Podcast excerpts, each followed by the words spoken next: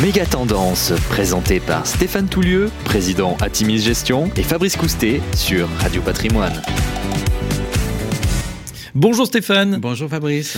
Eh bien, 2023, ça y est, touche à sa fin. Alors, qu'est-ce qu'on peut retenir brièvement euh, de cette année? Et puis surtout, qu'est-ce qu'on va faire? Pour 2024 euh, sur ces méga tendances. On va tout savoir avec vous, Stéphane. On démarre par un petit bilan de 2023, une année assez euh, compliquée. Alors, c'est, bah, si on regarde la, touche finale, c'est une, une, une, belle année, hein, puisque euh, on a porté par un rallye de fin d'année assez historique, hein, on peut le dire, avec bah, une anticipation des baisses des taux en 2024. Après, objectivement, de bons, voire de très bons chiffres sur le fond de l'inflation. On a une vraie désinflation des deux côtés de l'Atlantique. Et puis, une activité qui tient, c'est-à-dire l'activité, contrairement au Cassandre, ce qu'a nous annoncé les Cassandres, eh bien, on n'est pas entré dans une récession dure en ces derniers mois de l'année, même si on continue évidemment à, suivre les grands agrégats économiques. Mais alors, euh, cette performance, est-ce que c'est pas la tech finalement qui a tout fait? Oui, alors c'était une année compliquée, euh, vous l'avez dit tout à l'heure, c'est vrai que c'est une année qui a été beaucoup tirée par euh, l'univers de ce qu'on appelle les Magnificent Seven, hein, tous ces grands acteurs de la tech US, qui du reste ont des pondérations relativement inquiétantes dans les indices. Donc quand il cadra colle en tête, eh bien, c'est assez compliqué de courir après. et puis, bah, c'est évidemment, ces, ces titres-là ont été tirés par les perspectives de déploiement de l'intelligence artificielle générative. Hein. c'est la grande tendance de l'année dont on a tous parlé. On a beaucoup parlé à cette table euh, durant cette année. Mais le rallye ces dernières semaines s'est étendu à plusieurs compartiments hors tech et d'ailleurs euh, plusieurs compartiments sur euh, des niveaux de capitalisation différents. Les mid-cap ont rebondi, ont, je dirais, enfin rebondi et c'est plutôt une bonne chose pour, pour l'avenir. Et en ce qui nous concerne, bah, c'est une bonne année, c'est même une très bonne année en termes de performance puisque nos fonds sont assez généralistes, c'est-à-dire qu'ils ne sont pas uniquement investis dans la tech. On a des Magnificent Seven, mais pas que. Et, et nos fonds ont réalisé de très bons parcours cette année avec une mention spéciale pour nos fonds Intimis Millennial, le rebond récent d'ailleurs des valeurs de la consommation nous fait beaucoup de bien, et le fonds Intimis Industrie 4.0 qui profite pleinement de la réindustrialisation des pays hors Chine. Ouais, on a cité plusieurs fois les Magnificent Seven, c'est les GAFAM, donc Google, Amazon, Facebook, Apple, Microsoft, auxquels on ajoute deux autres. Nvidia oui. et Tesla. Et Tesla, voilà. Bon, et on a le paquet. Eh ben, c'est pas mal. Et puis on prend ça, puis on est tranquille. Euh, enfin, on était, et puis on, on va voir. un peu depuis quelques semaines. Alors justement, on s'intéresse euh, aux tendances euh, pour 2024. Quelles tendances vont, vont perdurer justement pour cette nouvelle année? Alors moi, je crois toujours à, l'essor de l'intelligence artificielle générative, hein, lancée il y a quasiment tout juste un an. Hein, C'était fin novembre, je crois, 2022. Euh, on a commencé à jouer, euh, nous, les, geeks, on va dire, à commencer à jouer sur euh, ChatGPT à partir de février. Et, le monde s'est emballé. C'est vrai que c'est très, ça reste très très excitant. Ceci étant dit, ben, secteur par secteur, les grands champions restent à définir. Ceux qui vont gagner à la fin de la de la course, on, on les connaît pas encore. Je rappelle qu'on a fait nos premières recherche sur Netscape dans les années 90 euh, sur Internet, donc il n'est pas du tout sûr qu'on fasse nos recherches via ChatGPT plus tard. Microsoft semble tenir la corde, d'ailleurs il a été plébiscité en bourse cette année, euh, mais on peut déjà euh, dire que sur les derniers mois, bah, les grands gagnants, c'est un peu les brick and mortars, hein, ceux qui fournissent cet univers de l'intelligence artificielle. Je pense aux acteurs du cloud, aux grands acteurs du cloud et notamment le cloud infrastructure, mais aussi parce qu'il faut de la capacité et de la capacité de calcul, il faut des chips, il faut des composants électroniques. Le dernier chiffre d'augmentation du chiffre d'affaires de Nvidia, c'est plus de 100%. Donc le cours s'est nettement apprécié, mais euh, en, face de ça, il y a un vrai business, il y a vraiment une activation du business. Ceci étant dit, pour les prochains mois, là encore, il faudra choisir les, gagnants. AMD a annoncé de façon très euh, euh, convaincante des composants qui font concurrence à Nvidia, mais Intel se met sur le coup. Donc on a vraiment, tout le monde n'est pas sur les starting blocks, le marathon ne fait que commencer.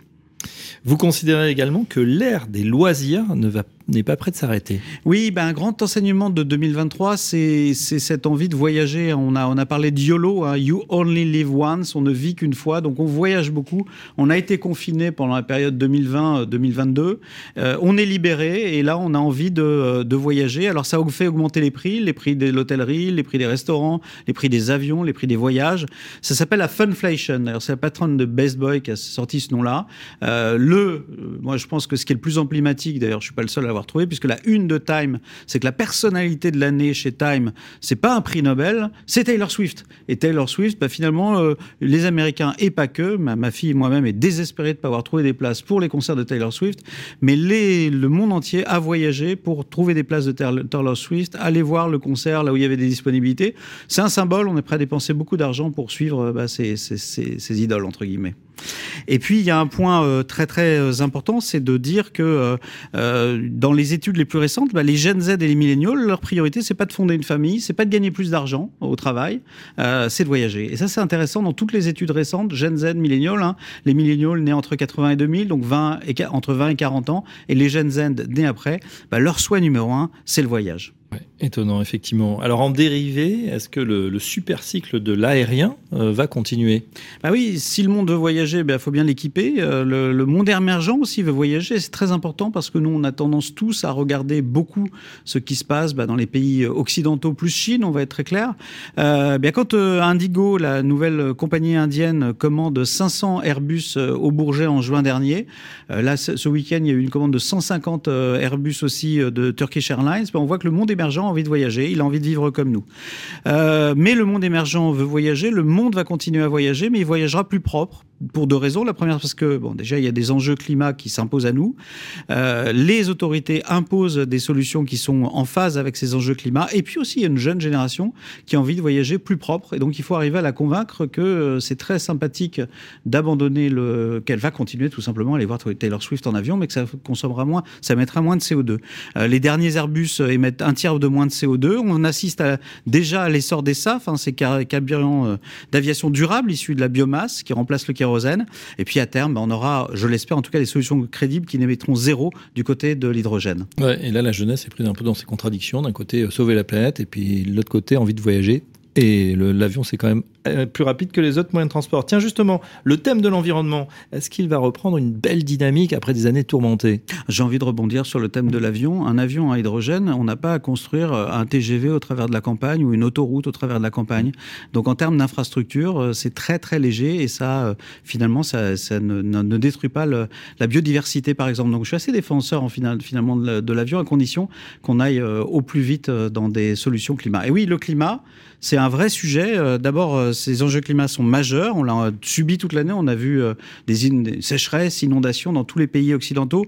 Ça s'accélère. Euh, mais, et puis, il ne faut pas se laisser distraire par les errements euh, récents des, dirigeants globaux. On l'a vu, la COP 21 dans les Émirats, pardon, la COP 28 dans les Émirats. La prochaine, l'an prochain, c'est à Bakou, en Azerbaïdjan. Mmh. Donc, on est un peu choqué par ces, ces grands émetteurs, ces grands producteurs de pétrole qui hébergent des COP. Donc, il ne faut pas se laisser distraire par ces points-là. Il ne faut pas non plus se laisser distraire quand on est asset management par les errements dans la classification des fonds et la bureaucratisation des démarches.